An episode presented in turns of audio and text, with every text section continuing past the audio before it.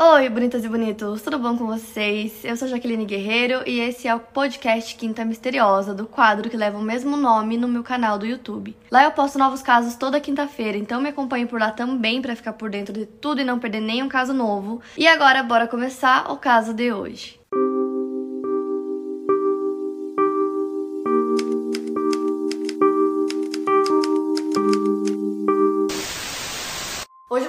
Vocês um caso que ficou conhecido como The Ireland's Vanished Triangle, que em tradução seria alguma coisa como o Triângulo de Desaparecimentos.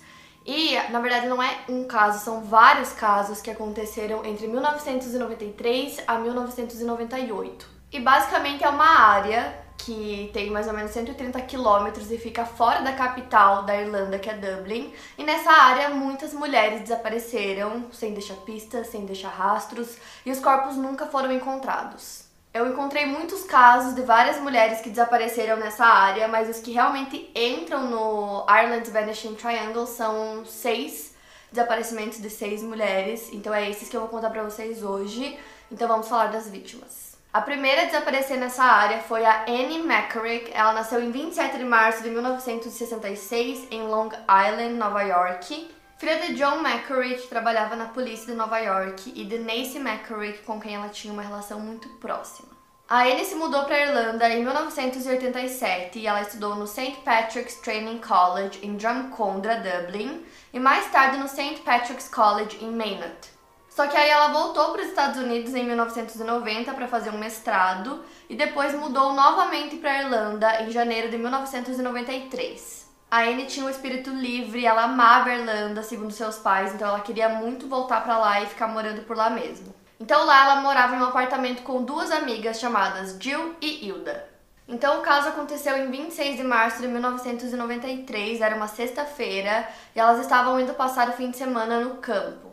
A mãe da Anne estava planejando visitá-la dali uns dias. Então a Anne saiu do seu apartamento para fazer uma pequena caminhada até Queensworth, que fica em Sandymount, que não ficava muito longe do apartamento dela. Às 11 horas e 2 minutos da manhã, o recibo confirma que ela teria realizado algumas compras em uma loja. Segundo uma amiga, a Anne disse que decidiu fazer um passeio próximo às montanhas de Wicklow e ela queria realizar o passeio na área mais plana próxima às montanhas. E uma testemunha disse ter visto a Anne correndo atrás de um ônibus que ia em direção a Ranelagh. E isso foi na sexta-feira, então no sábado, um amigo da Anne começou a ligar para ela algumas vezes porque eles tinham combinado de jantar juntos naquele sábado, só que ela não atendeu, então ele começou a ficar preocupado. Então na segunda-feira esse amigo que se chama Hillary ligou no Café Java, que é onde ela trabalhava, para perguntar se ela estava lá, se estava tudo bem.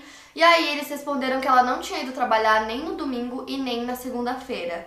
Então ele ficou extremamente preocupado, foi até o apartamento dela e lá ele encontrou essas compras que eu falei para vocês que tinham recibo do horário e tal. Então ela voltou para casa provavelmente porque as compras estavam lá, mas ninguém sabe para onde ela foi na sexta-feira e ninguém sabia onde ela estava, isso já era segunda. Então ele ligou para a polícia para relatar o desaparecimento da Anne e depois ligou para os pais dela. Logo depois disso começou a investigação e eles espalharam posters com o rosto da Anne por toda Dublin para ver se alguém tinha visto alguma coisa, se alguém sabia o paradeiro dela. As buscas foram intensas desde o começo e eles focaram muito em procurar por ela na floresta de Crone. E aí também fizeram vários apelos em jornais, rádio, TV para ver se alguém sabia alguma coisa. E aí começaram a aparecer algumas informações. Então algumas pessoas disseram ter visto a Anne. Aparentemente ela foi vista por volta das 3h40 no ônibus 44, que ia de Ranelagh para Enniskerry, e os detetives acreditavam que essa viagem de ônibus a levou além de Milltown. Mas eles não sabem se ela conseguiu chegar a Enniskerry. E ela também foi vista em um pub, então os detetives começaram a se perguntar se ela teria caminhado do pub até Enniskerry, mas era noite, estava frio e a distância entre os dois locais era de 6 quilômetros. Então eles presumem que o horário em que ela teria feito essa caminhada seria no período da noite, mas ainda existe a dúvida de que ela percorreu esse caminho, já que ela estava sozinha e como eu disse estava noite, então não se sabe ao certo. O porteiro do pub onde ela foi vista, que fica em Glencullen, ao sul de Dublin, disse ter visto a Anne na noite do dia 26, na sexta-feira, acompanhada por um homem que, segundo o porteiro, tinha por volta de 20 anos de idade. Já a Anne tinha 27. Também disseram que ela tinha ido ao Holy Show, que é um evento de música e dança tradicionais irlandesas, e dentro do evento ela não percebeu que tinha que pagar um valor de duas libras é, para o show que ia ter, então esse homem que estava acompanhando ela pagou tanto pelo show quanto por tudo que ela consumiu durante o resto da noite. Então, assim, várias pessoas viram ela nesse dia no pub e reconheceram ela pela foto, e por conta disso, tudo isso é considerado confiável, mas ainda não é 100% confirmado que realmente era ela. Existem dois suspeitos do caso da Anne que foram identificados em 2008, mas nunca tiveram seus nomes divulgados. E tem uma teoria aí na internet que eu vou contar para vocês sobre o caso Anne, que é sobre um antigo membro do exército republicano irlandês que foi considerado um suspeito no caso dela, mas o nome dele nunca foi divulgado.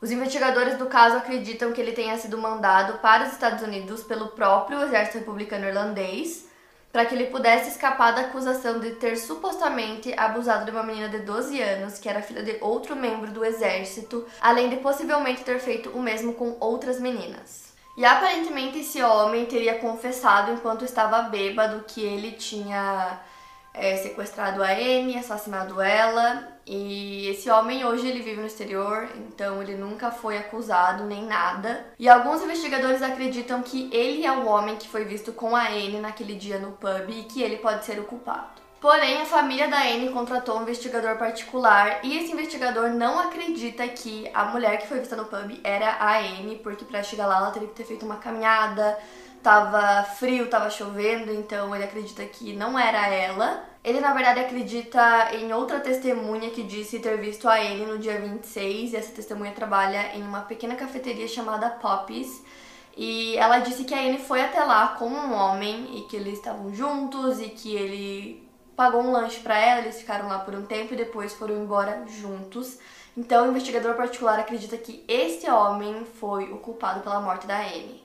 Já o Walter O'Sullivan, que foi o detetive superintendente responsável pelo caso, ele disse que os detetives que estavam investigando tinham algumas informações que meio que comprovavam que ela realmente esteve no pub entre 21 e 23 horas da noite naquela sexta-feira. Mas a questão é que esse homem é, nunca foi identificado. E o corpo da Anne também nunca foi encontrado. Então, assim, durante a investigação, é, os detetives interrogaram vários homens que tinham algum tipo de histórico de violência contra a mulher para ver se eles descobriam alguma coisa, mas não encontraram nada. E existe tipo uma crença que muitas pessoas acreditam que o corpo da Anne foi enterrado é, próximo das montanhas em Dublin ou em Wicklow, mas como eu disse, nunca foi encontrado. E depois de alguns anos, os pais da Anne meio que aceitaram o fato de que ela provavelmente foi morta quando ela desapareceu, e a mãe dela deu uma entrevista dizendo que depois de tantos anos ela sabia que não encontraria a filha viva, mas que ela queria muito que os detetives encontrassem o corpo e que eles descobrissem o que realmente aconteceu com ela naquele dia, que isso para ela seria um presente. Então agora eu vou falar sobre a segunda vítima. Seu nome era Josephine Dollar, mas o apelido dela era Jojo, era assim que todo mundo chamava ela. Nasceu no dia 25 de janeiro de 1974 filha de John e Nora Dullard, mas a Jojo nunca conheceu o pai dela porque ele morreu quando a mãe dela ainda estava grávida dela. Quando a Jojo tinha 9 anos de idade, a sua mãe faleceu também. Então ela foi criada por suas irmãs mais velhas, Kathleen e Mary. A Jojo viveu com elas até completar 16 anos de idade. Ela era a mais nova de cinco irmãos. Então, além dessas duas irmãs, ela tinha outra irmã que se chamava Nora e um irmão que se chamava Tom. No dia 9 de fevereiro de 1995, a Jojo pretendia voltar para casa em Callan, no condado de Kilkenny. Então ela morava em Dublin, ela tinha passado o dia lá para pegar o seu último pagamento do auxílio-desemprego e para ajeitar as últimas coisas dela para poder retornar para casa depois de ter morado por dois anos em Dublin.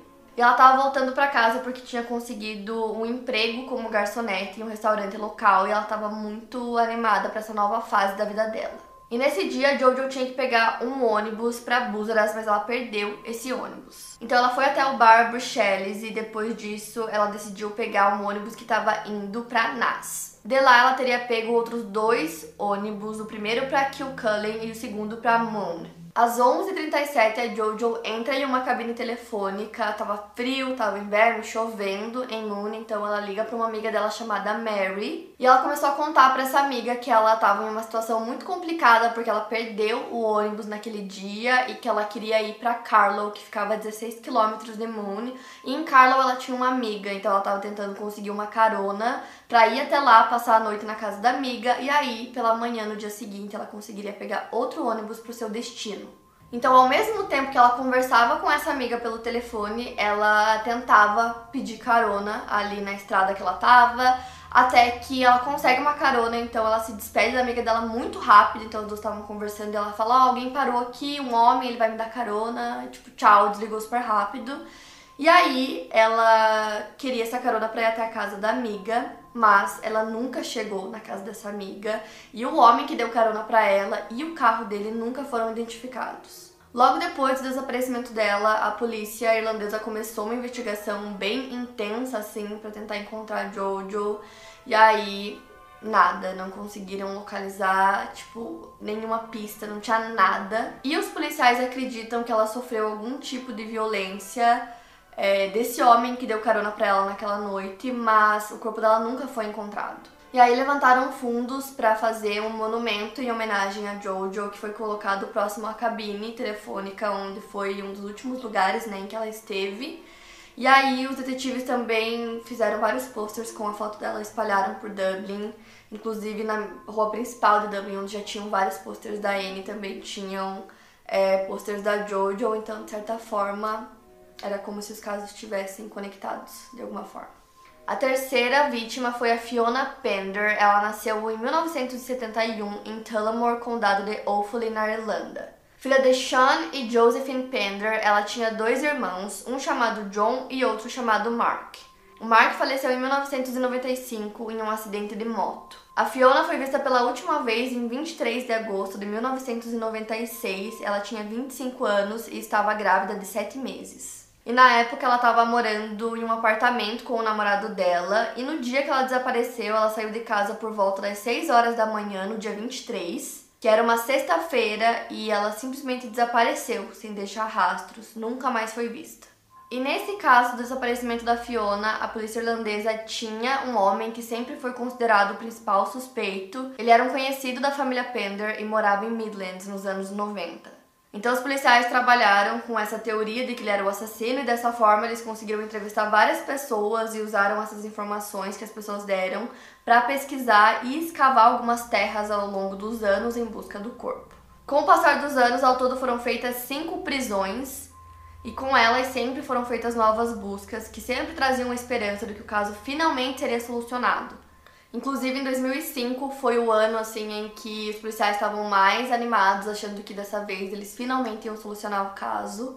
Isso porque uma mulher que morava no exterior, ela tinha sofrido vários ataques violentos por parte do marido dela, então ela decidiu ir até a polícia. E quando ela foi lá dar o depoimento dela, ela contou várias coisas que tinham acontecido. E uma das coisas que ela contou foi que em um dos ataques que o marido dela fez contra ela, ele disse que ele tinha acabado com a vida da Fiona e que ela seria a próxima. Então essa mulher até indicou um local na Irlanda onde ela acreditava que o corpo estava. Ela não morava na Irlanda, então ela foi até lá para ajudar nas buscas e para tentar encontrar o corpo da Fiona. Então, tudo isso que ela deu como depoimento e falou sobre o caso foi investigado, eles foram até o local, mas eles nunca conseguiram encontrar tipo informações realmente concretas sobre o caso. E ela se divorciou do marido dela, mas o processo que ela abriu contra ele nunca resultou numa condenação. Em 2008 foi encontrada uma pequena cruz de madeira com o nome da Fiona na Slieve Bloom Way, na fronteira entre Laois e Offaly, o que levou à crença de que ela estava enterrada nas montanhas Slieve Bloom, mas também nunca foi comprovado. Já o irmão e a mãe da Fiona sempre foram muito ativos é, em falar sobre o caso, em divulgar o caso, assim, para que as pessoas não esquecessem. E no ano que completou 22 anos do desaparecimento da Fiona, que foi em 2018, o irmão dela, Mark, decidiu fazer um documentário sobre ela. E a família tentou se manter forte, assim, conforme os anos foram passando, mas deve ter sido muito difícil para eles, porque primeiro a Fiona desapareceu, e aí outro irmão dela acabou falecendo dois anos depois, e aí o pai dela faleceu também, mas eles sempre tentaram manter o caso vivo. De qualquer forma, o corpo da Fiona nunca foi encontrado e apesar de ter alguns suspeitos e tal do caso, nenhuma prisão foi feita, não tinham evidências suficientes para isso e a investigação continua em aberto, assim como os outros dois casos. A próxima vítima foi a Kiara Brin, nasceu em 31 de março de 1979 em Dundalk, condado de Louth, na Irlanda, e ela vivia com sua mãe Bernadette. O caso aconteceu na madrugada do dia 13 de fevereiro de 1997. A Kiara tinha 17 anos e ela saiu de casa para um encontro previamente combinado com um desconhecido. A mãe dela só descobriu que ela tinha saído de casa por volta das duas horas da manhã quando ela foi até o quarto da filha e viu que a janela estava aberta, mas que a Kiara não estava lá. E a mãe da Kiara acreditava que ela tinha saído pela janela e por isso que estava aberta, porque ela deixou aberta mesmo para poder voltar depois sem que a mãe dela percebesse. E ela não tinha levado praticamente nada, não tinha levado dinheiro, documentos, roupa, nada. A mãe da Kiara também contou que antes dela sair de casa, as duas tinham conversado por horas, assim, até tarde da noite daquele dia. E aí, em algum momento, a Kiara disse que estava cansada, que queria dormir, então ela deu boa noite para a mãe dela, disse que elas se veriam na manhã seguinte, disse que amava a mãe dela e foi pro quarto. Então a mãe da Kiara também foi dormir e aí ela só descobriu que a Kiara não estava em casa às duas da manhã. Então aquela foi a última vez que ela viu a filha dela. E aí começou uma extensa investigação policial para tentar localizar a Kiara. Os policiais começaram a procurar por ela nas terras em Dundalk, mas não encontraram nada. Em 2015, as buscas estavam sendo retomadas no mesmo local. E durante essas buscas, a polícia estava vasculhando cerca de 6 hectares de pântano que ficavam próximos da casa da Kiara. Ao todo foram mais de 60 membros das forças de defesa realizando essa busca.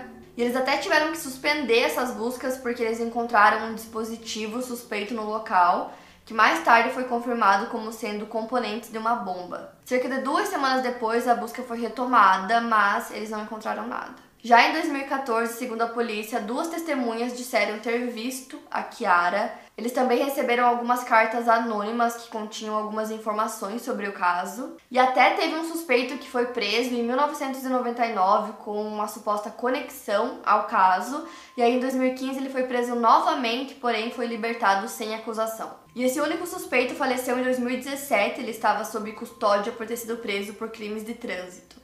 Mas, de qualquer forma, nunca tiveram é, evidências que comprovassem que esse suspeito realmente era o culpado. Da mesma forma que as outras vítimas, o corpo da Kiara nunca foi encontrado. A polícia acredita que ela pulou a janela do quarto mesmo, saiu escondido. E aí eles acreditam isso porque a trava da janela tava, tipo, tava aberta, né, da janela do quarto dela. E ela nunca mais foi vista, simplesmente desapareceu assim como as outras. E infelizmente ela não foi a última a desaparecer no triângulo irlandês dos desaparecimentos. A quinta vítima foi a Fiona Sennett, que nasceu em 1979 em Rosslare, condado de Wexford. Na época do caso, ela tinha se mudado para Broadway em um pequeno apartamento que ficava a 16 quilômetros da casa dos seus pais. Ela decidiu ir morar nesse apartamento depois de ter se separado do Sean Carroll, pai de sua filha de 11 meses. E como ela não tinha contato diário com os pais, é, acredita-se que ela já estava desaparecida há uns 10 dias quando eles notaram a ausência dela. Então, entre a última vez que ela foi vista e a notificação do desaparecimento dela, alguém limpou todo o seu apartamento. Então, o que se sabe sobre ela antes de ter desaparecido é que no dia 8 de fevereiro de 1998, ela foi ao Butler's Pub com algumas amigas. Então, ela tava lá com as amigas nesse bar e mais tarde o Sean apareceu, né, o ex dela, nesse local e ele tava sozinho, ele não falou com ela, não interagiu com ela só ficou sentado num canto bebendo sozinho. E o relacionamento dos dois tinha histórico de violência, então as pessoas acreditam que esse foi o motivo é, para ela ter ligado pro irmão dela naquele dia. Então, enquanto ela ainda estava no bar, ela ligou pro irmão dela, pediu que ele fosse até lá ficar com ela lá no bar, mas ele não foi. E aí, quando a noite termina, a Fiona sai do bar sozinha e ela decide ir pra casa caminhando, porque o apartamento dela ficava a 400 metros do bar. Então, algumas é, testemunhas disseram que logo depois que ela saiu do bar, o Sean também saiu. E aí outras testemunhas disseram ter visto os dois juntos na rua discutindo e uma outra testemunha disse ter ouvido um grito de uma mulher ali pelo local. Então o pai da Fiona foi até a polícia de Kilmore Quay mais de uma semana depois, desde a última vez que ele tinha conversado com a filha para relatar o desaparecimento dela. E devido ao intervalo de tempo em que ela tinha sido vista pela última vez no bar e também por conta do histórico de relacionamento abusivo que ela tinha com o ex, a investigação começou imediatamente. Quando os detetives conversaram com o Sean para perguntar o que tinha acontecido na noite do dia 8, ele disse que realmente ele saiu do bar logo depois que ela e que ele foi acompanhando ela até o apartamento e que chegando lá ela começou a reclamar muito que ela estava sentindo dores na parte superior do corpo e que ela ia dormir. Então ela foi pro quarto dormir e ele ficou dormindo na sala. Aí ele disse que quando ele acordou pela manhã, ele foi até o quarto para ver se ela estava bem, se ela tinha melhorado, e ela ainda estava se queixando muito de dor, então ele disse que ia tentar encontrar uma carona para levar ela até o médico. Ele também disse que ela estava sem dinheiro, então ele deixou algumas libras lá no apartamento dela. E aí a mãe dele foi buscar ele e eles foram para casa. Então, se esse relato do chão for verdadeiro, essa foi a última vez em que a Fiona foi vista e não tem é, nada que comprove que depois disso ela realmente tenha tentado achar uma carona ou tenha ido ver um médico. E a investigação seguiu e o sargento Alan Bailey disse que alguns itens da Fiona e da filha dela possivelmente foram roubados ou removidos da casa dela. Moradores do prédio afirmaram ter visto sacos de lixo preto para fora do bloco no início do dia em que ela desapareceu. A polícia pediu ao público ajuda com informações que pudessem auxiliar na investigação, e nisso apareceu um fazendeiro local dizendo que ele encontrou alguns sacos de lixo preto na propriedade dele e que dentro haviam coisas que pareciam pertencer a Fiona porque tinham o nome dela escrito. Mas ele queimou todas essas coisas porque ele achava que era lixo ilegal que tinha sido jogado na propriedade dele, então ele queimou tudo. Só que ele não sabia, né, do caso no momento que ele queimou, então ele só ficou sabendo por TV e tal depois que ele já tinha queimado.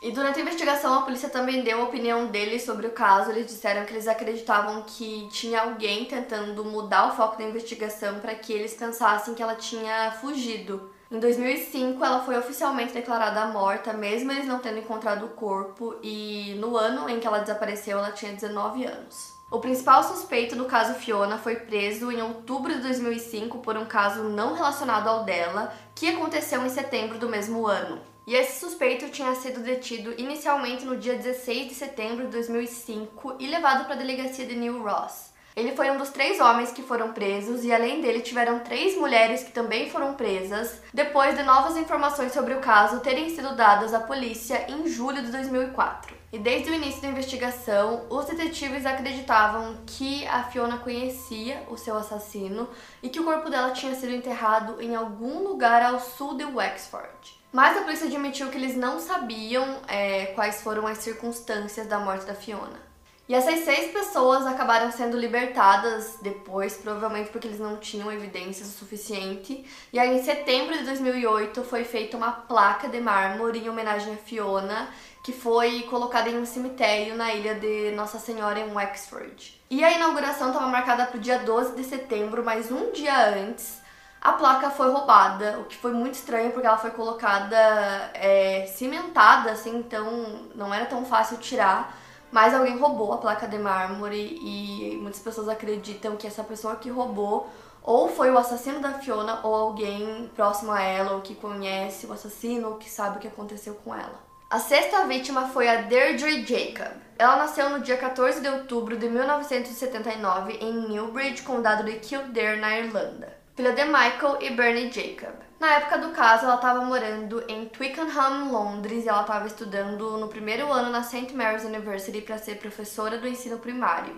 E aí ela decidiu passar o verão na casa dos seus pais. No dia 28 de julho de 1998, era uma terça-feira, ao meio-dia, ela saiu da casa dos seus pais para visitar a loja da sua avó. Cerca de 10 minutos depois, ela foi ao banco e depois foi aos correios. E ela precisava pegar um cheque no banco para que ela conseguisse enviar o depósito do aluguel para sua amiga com quem ela dividia um apartamento em Londres. Depois disso, ela retornou para a loja da sua avó e depois ela foi pela estrada de Barristown para voltar para a casa dos seus pais. A última vez que ela foi vista foi entre 3 e 3 e meia da tarde naquele dia.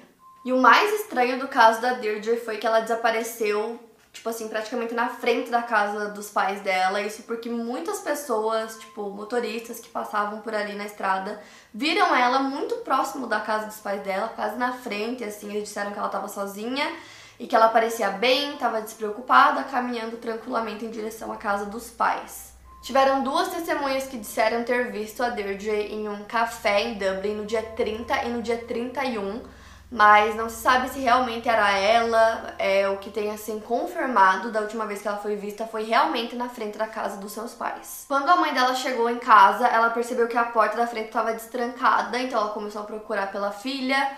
Foi pela casa inteira, viu que ela não estava lá, então ela começou a ligar para todos os amigos da Deirdre para ver se ela estava com algum deles. E quando ela viu que ela não estava em lugar algum, ela ligou para a polícia. Naquele mesmo dia, à noite, a polícia chega na casa da Deirdre e começa a procurar por ela ali pelo local, em volta da casa. As buscas começaram nesse momento, mas eles nunca acharam nada. Ela simplesmente desapareceu, assim como as outras vítimas, sem deixar nenhuma pista, nenhum rastro, nada. O mais estranho do caso da Deirdre é que ela desapareceu na frente da casa dos pais dela. Tava literalmente para entrar na casa quando ela desapareceu. E aí ela nunca mais foi vista, então os anos foram passando, a investigação continuou e da mesma forma que das outras vítimas, nada, né? É, não encontraram o corpo dela, ninguém mais viu ela em parte nenhuma. E aí em 2016, os pais dela deram uma entrevista dizendo que até hoje isso assombra eles, que eles não conseguem ficar em paz sem descobrir o que aconteceu com ela. Então, todos esses casos, esses seis casos que eu contei pra vocês, aconteceram dentro daquele raio de 130 quilômetros.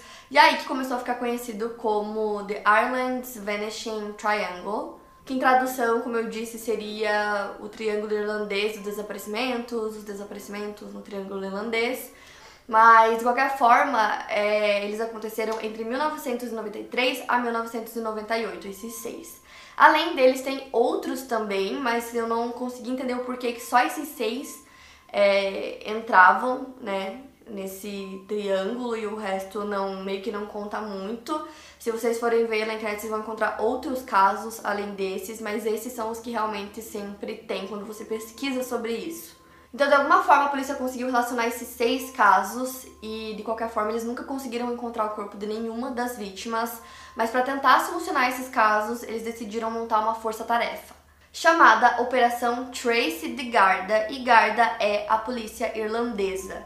Então, a ideia deles era tentar solucionar esses seis casos e também descobrir se existia um possível serial killer responsável por todos esses desaparecimentos ou por alguns deles. Então, pela primeira vez, todas as informações sobre essas mulheres desaparecidas foram reunidas em um lugar só. Seis casos foram encaminhados para revisão por detetives não envolvidos nas investigações originais, ou seja, eram novos detetives agora. Então, na realidade, apenas as características mais básicas que realmente unem essas mulheres desaparecidas, que é todas elas tendo entre 17 e 39 anos, Todas desapareceram dentro do triângulo e não foi encontrado o corpo de nenhuma delas. O detetive sargento Alan Bailey comandou essa força-tarefa durante 13 anos. Posteriormente, ele escreveu um livro sobre esses casos chamado Missing Presumed. E nesse livro, ele traz relatos de como a investigação dos desaparecimentos seguiu sendo bastante complexa porque envolvia crimes que não tinham cenas de crime, né? É, as pessoas simplesmente desapareceram, não tinha uma cena de crime para investigar. Fora que as testemunhas muitas vezes divergiam ou eram inexistentes em alguns dos casos. E também tinha a questão do tempo entre o real desaparecimento e a denúncia, né, de desaparecimento que às vezes foi feita bem depois. E é agora que entra na história o Larry Murphy. Então, para vocês entenderem, o Larry Murphy era um carpinteiro e no ano 2000 ele sequestrou uma mulher, colocou ela no porta-malas do seu carro e dirigiu até as montanhas de Wicklow, onde ele abusou dela várias vezes. Depois ele tentou estrangular a vítima, mas dois caçadores apareceram no local, conseguiram salvar a mulher Enquanto isso, ele entrou em pânico, conseguiu entrar no carro e fugir. Depois, os caçadores foram até a polícia e conseguiram identificar o Larry como o agressor, e aí ele foi preso no dia seguinte. Então, no início, a esposa dele, chamada Margaret, ia visitar ele o tempo todo e ele ficava afirmando que ele era inocente. Mas sabendo que ele não poderia vencer a acusação, depois ele se declarou culpado. Ali, o casamento dele terminou. E o Larry tem um filho que nasceu enquanto ele estava preso, então ele nunca chegou a conhecer esse filho dele. E aí, depois de tudo isso, começaram a surgir as suspeitas de que o Larry era o responsável pelos desaparecimentos da Annie McCorrick, da Jojo Dullard e da Deirdre Jacob. Então, tem alguns motivos do porquê relacionaram ele a esses casos, O primeiro é que o local onde os caçadores encontraram ele nas montanhas naquele dia é um local que pode ter sido o último em que a Anne esteve ou onde o corpo dela foi enterrado. Além disso, Larry não morava muito longe da cidade de onde a Jojo desapareceu. E o mais bizarro é que ele trabalhou como carpinteiro e depois descobriram que ele tinha feito alguns trabalhos de carpintaria para a avó da Deirdre, que foi um dos últimos lugares em que ela visitou antes de desaparecer, que foi a loja da avó dela. Então, entre as seis, eles meio que conseguiram relacionar ele a essas três que eu citei para vocês. Só que desses três casos, o da Deirdre é assim, o mais forte, porque quando ele estava preso, ele fez amizade com alguns outros detentos e um deles, depois que foi solto, ele foi até a polícia e disse que o Larry confessou para ele ter assassinado a Deirdre. E além disso, ele deu vários detalhes que não eram detalhes conhecidos pelo público e eram detalhes também que Durante a investigação, é, teve uma vidente que disse algumas coisas sobre o caso, que ela achava que tinha acontecido, e muitas das coisas que ele disse batiam com o que a vidente tinha dito. Só que eram informações que realmente não foram a público, então de alguma forma ele disse isso e os policiais acreditavam que podia ser sério e que ele podia estar certo. E uma das coisas que ele contou para a polícia foi que o Larry disse ter jogado o corpo no lago Blessington em Wicklow. Então, eles foram até o lago, né, com mergulhadores para fazer uma busca. Isso aconteceu em janeiro de 2013, e aí ele também disse que o Larry contou que ele ficou seguindo é, a Deirdre até a frente da casa dos pais dela, que foi naquele local onde ele sequestrou ela. Então, realmente não se sabe se essas informações são verdadeiras. Porque muitas vezes é, os detentos falam coisas um pro outro que não são verdadeiras, às vezes é, falam, ah, eu cometi tal crime, mas na verdade não. Então, assim, é, é bem difícil ver o que realmente é verdadeiro e o que não é, mas os policiais disseram que eles não descartam a possibilidade do relato desse homem ser real. Mas o Larry Murphy foi condenado em 2001 a 15 anos no caso que eu contei pra vocês, que ele sequestrou uma mulher, levou ela até as montanhas e tal. Então ele pegou 15 anos de prisão. As autoridades afirmam que desde sua condenação os desaparecimentos pararam. Mas na época em que ele foi preso em 2001, sob a lei irlandesa, enquanto ele está na prisão por um crime, ele não pode ser questionado sobre qualquer outro sem algumas pistas convincentes. Ele foi solto em 2010 e ele foi questionado sobre esses casos, mas ele sempre negou estar conectado com qualquer um deles, sempre dizendo que ele depois admitiu o que ele tinha feito contra aquela mulher, mas que ele nunca assassinou ninguém. Ele foi viver no sul da Espanha depois de ser solto, aí ele mudou para Amsterdã e depois estava morando em Londres. A polícia sempre ficou rastreando os locais onde ele morou, então eles sempre sabiam aonde ele estava. E aparentemente durante essa época ele usava outro nome. Atualmente ele teria voltado para a Irlanda. Então, mesmo solto, ele é considerado pessoa de interesse da polícia, né? Que é quando eles não têm nenhuma evidência concreta, mas eles acreditam que a pessoa possa estar envolvida, principalmente no caso Deirdre. Então, pelo que eu li nas últimas notícias que saíram, a polícia está reunindo o máximo de evidências que eles têm para que eles consigam fazer uma acusação contra o Larry.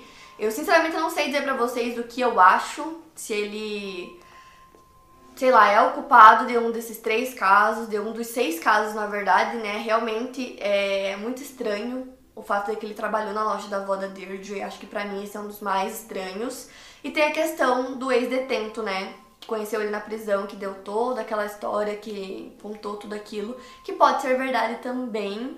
Sinceramente, não sei. Eu acho que pode ser nesse caso. Agora, nos outros não tem muita evidência, assim, não tem realmente nada muito forte que ligue ele aos outros casos. Uma coisa que me pegou um pouco foi que, enquanto eu tava pesquisando sobre ele, em muitos lugares diziam que quando ele foi preso, ele não demonstrou nenhum remorso pelo que ele fez, e aí quando entrevistavam ele sobre o que ele tinha feito contra aquela mulher, ele dizia: Ah, mas ela tá viva, não tá?